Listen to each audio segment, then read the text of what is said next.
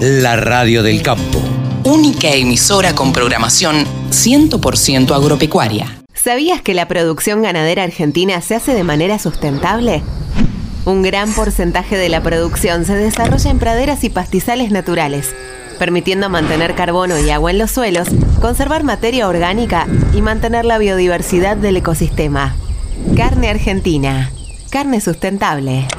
Encontrá más información en www.carneargentina.org.ar. Ahora estamos en comunicación con nuestro periodista deportivo, el periodista deportivo de la Radio del Campo. Estamos en comunicación con Rode Maclean. Hola Rode, ¿cómo te va? Buen día. Buen día, Carlos. Un saludo para vos. Y por acá todo muy bien, con mucha ganas de hablar de deportes, como siempre, para eso estamos. Bien, ¿qué tenemos para este fin de semana? ¿Cómo se presenta el fin de semana? Bueno, obviamente vamos a tener fútbol local y hoy mismo sábado vamos a tener a las 4 los cuartos de la tarde la fecha entre Godoy Cruz y Talleres de Córdoba. Luego 6 de la tarde tendremos a Independiente contra Arsenal. Seguido de ese encuentro también tendremos a Racing de Avellaneda que visitará a Atlético Tucumán, mientras que el domingo tendremos el partido de la fecha, se podría decir, entre Vélez Arfield y San Lorenzo a las 6 de la tarde. Luego eh, a continuación tendremos a River Plate contra Patronato y el lunes tendremos partidos como el de Newells contra Unión, 5 menos cuarto de la tarde, y Aldo Civi contra Boca Juniors a las 9 y cuarto de la noche. Eh, también tuvimos actividad esta semana eh, en el tenis, en el Masters 1000 de París, Diego Schwartzman en la ronda de 64 eh, avos venció al australiano John Millman en tres sets, 7-6, 5-7 y 6-2 para en favor de Diego Schwartzman y por los 32 avos de final se va a enfrentar al estadounidense Marco Girón, que tiene nombre de argentino, pero no es estadounidense. Ah, Así que veremos cómo le va a Diego Schwartzman y si puede avanzar por lo menos hasta cuartos de final o semifinales, eh, le serviría mucho para repuntar este año flojo que tuvo en comparación al último año de pandemia. Eh, pero, pero siguiendo con la actividad deportiva de este fin de semana, vamos a tener partidos de NBA, obviamente, hoy sábado, 6 de la tarde, tempranito vamos a tener a Facundo Campazo con los Denver Knights, que se enfrentará a los Houston Rockets, un partido que tendrían que ganar cómodamente los Knights, digo que a los Rockets tiene jugadores jóvenes y que son nuevos en la NBA, así que el pronóstico diría que ganan los Nuggets. Y después, mañana domingo, tendremos a las 9 de la noche a Oklahoma City Thunder de Gabriel Deck, que se enfrentará a los San Antonio Spurs. Así que tendremos esos encuentros este fin de semana. Y el domingo, como siempre, vamos a tener Fórmula 1, tendremos el Gran Premio de México a las 4 de la tarde, así que vamos a ver Fórmula 1, eh, después tendremos NBA y el, eh, perdón, vamos a tener Fórmula 1 y después tendremos NBA, justamente. Así que un fin de semana a pura actividad deportiva. Ajá. Y Bien. si te parece, Carlos, Eh, pasar ya ¿Qué preparaste? semana. ¿Qué, qué, ¿Qué perfil nos traes? Bueno, hace dos semanas, si mal no recuerdo, habíamos traído al Pato Filiol y esta vez traje a su máximo rival a una comparación eterna entre arqueros y traje a Hugo Orlando Gatti, el loco Gatti. El loco Gat. el famoso Loco Gatti, quien nació en Carlos Tejedor, en provincia de Buenos Aires, el 19 de agosto de 1944.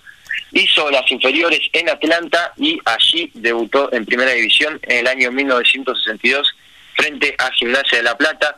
En Atlanta apenas estuvo dos temporadas, luego pasó a River, siendo que Gatti es declarado hincha de Boca, Sí, jugó claro. en River durante, durante cuatro temporadas, en las que tampoco consiguió ningún título, pero que tuvo una disputa con eh, el histórico arquero Amadeo Carrizo, así que tuvo que ir rotando y, y no jugó la totalidad de todos los partidos. Después, en Gimnasia de La Plata, eh, sí disputó 224 partidos en cinco temporadas y después estuvo una temporada en Unión de Santa Fe para después caer en Boca Juniors, equipo del que es hincha y en el que consiguió todos los títulos de su carrera, un total de seis títulos y tuvo 548 apariciones en el arco del Ceneice. con Boca Juniors ganó el campeonato metropolitano del año 1976 y 1981 y también ganó el campeonato nacional de 1976 en el que derrotó a River en la final y consiguió las dos primeras Copa Libertadores del equipo de La Rivera en el año 1977 cuando vencieron a Cruzeiro y al año siguiente, en el año 1978, contra Deportivo Cali, además de que se coronó con la Copa Intercontinental de 1977 cuando Boca venció al Borussia Mönchengladbach por 3 a 0 en la final. Eh, sin dudas, el Loco Batti dio una gran carrera. Y te cuento ciertas distinciones que tuvo mayormente Boca. Eh, tuvo la mayor cantidad de penales atajados, este récord que comparte con Ubaldo Filiol, un total de 26 eh, penales que atajó, mientras que es el jugador con mayor cantidad de presencias en partidos de primera división del fútbol argentino, un total de 765 apariciones y es el arquero de Boca con más partidos disputados, 548 como ya mencioné anteriormente. Y eh, luego Gatti eh, en la selección también eh, formó parte del seleccionado nacional, jugó solo la Copa Mundial de 1966 que ganó Inglaterra, pero un paso por la selección no tan destacado como lo hizo en Boca Juniors o como supo hacerlo en el resto de clubes y eh, el loco Gatti, para quienes no sabían, se caracterizaba por ser eh, un loco, como lo dice su apodo, salía hasta mitad de cancha, hacía los laterales a veces él, eh, y eso ya lo hacía desde las inferiores en Atlanta. Sí, fue uno de los primeros, recordemos también, Rode, que fue uno de los primeros en usar pelo largo y vincha este, como arquero, y que tenía esa característica, porque no tenía físico de arquero, era flaco, patas flacas, y hacía pegar cada susto a su equipo porque salía gambeteando hasta la mitad de la cancha. Entonces, de pronto, este, ponía en riesgo bastante a, su equipo. Pero bueno, eh, así se caracterizaba el Loco Gatti. Era un adelantado. Hoy los arqueros juegan mucho más con los pies y, bueno, él un adelantado al tiempo. Sí, sí, eh, totalmente, totalmente. Pero bueno. Así que este, fue el perfil esta semana. Esa era la, la, característica de este personaje que hemos recorrido hoy aquí en, en este perfil que nos trae Rode MacLean todos los, todos los sábados a la mañana. Gracias, Rode. Nos vemos la semana que viene. Nos vemos la semana que viene, Carlos. Un saludo grande para vos y para todos nuestros oyentes que siempre nos escuchan. Gran abrazo, que lo pases muy bien. Hasta luego.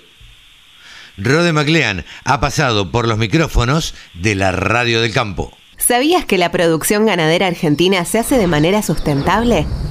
Un gran porcentaje de la producción se desarrolla en praderas y pastizales naturales, permitiendo mantener carbono y agua en los suelos, conservar materia orgánica y mantener la biodiversidad del ecosistema. Carne argentina. Carne sustentable. Encontrá más información en www.carneargentina.org.ar. El sector que más ingresos le genera al país se merecía tener una radio. www.laradiodelcampo.com